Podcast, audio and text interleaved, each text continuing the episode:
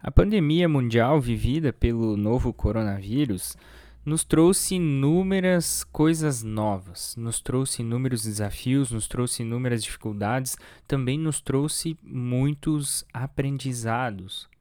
Mas além de tudo, a pandemia também agravou um sentimento que o ser humano já tem há muito tempo. Sentimentos de temor, sentimentos de incertezas, de medos de anseios um tempo onde se propaga bastante fake news, muitas notícias falsas, muitas especulações, muitas teorias das, da conspiração. Pessoas ficam assustadas, com medo, com incertezas. Só que Deus, Deus nos mostra o outro lado da moeda.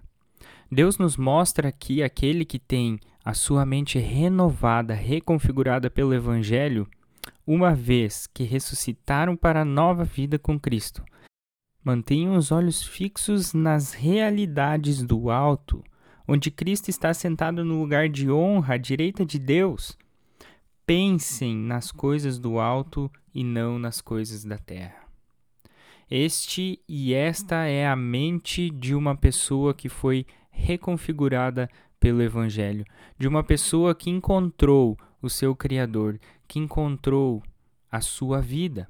Agora ela deve pensar nas coisas do alto e não nas coisas da terra. Ela deve ter seus olhos fixos em Deus e não nas coisas da terra, e não nas tentativas humanas de salvação e não nas tentativas humanas de tirar o ser humano da sua crise do pecado, porque isso só Deus pode fazer. Por isso, esse texto de hoje é muito especial. Ele nos traz instruções para essa nova vida. Essa nova vida que ganhamos após nós termos a nossa vida como um todo reconfigurada a partir do Evangelho, reconfigurada voltando-se para Deus, o nosso Deus Pai, novamente. Por isso que o chamado também daquele que tem a sua mente reconfigurada pelo evangelho é revestir-se da nova natureza e ser renovado à medida em que aprendem a conhecer o seu criador e se tornem semelhantes a ele.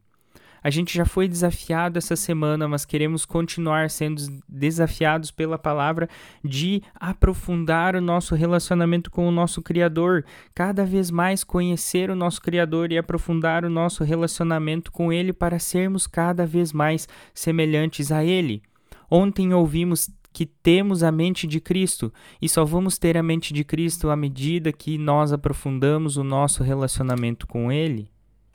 Por isso, nessa nova vida, não há, não importa se você é judeu gentil, se é circuncidado ou incircuncidado, se é inculto ou civilizado, se é escravo ou livre.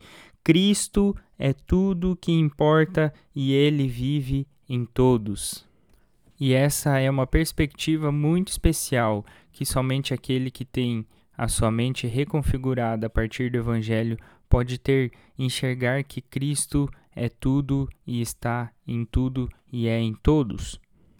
Por isso que eu e você temos um chamado, um chamado a sermos semelhantes a Cristo neste mundo, um chamado a sermos cristãos, pequenos cristos, um chamado a sermos semelhantes ao nosso Criador, um chamado a aprofundarmos o nosso relacionamento e termos a mente de Cristo.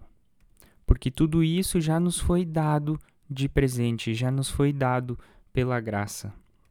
Por isso, os conselhos continuam neste texto do dia de hoje e nos falam: revistam-se do amor que une todos nós em perfeita harmonia.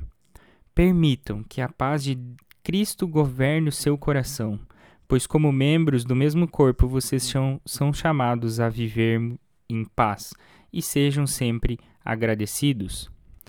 Por isso, o meu desejo a partir dessa palavra é que Deus abençoe seu dia, que Deus renove a cada momento também o seu coração, a sua mente e também te impulsione, te motive a aprofundar o seu relacionamento com Ele.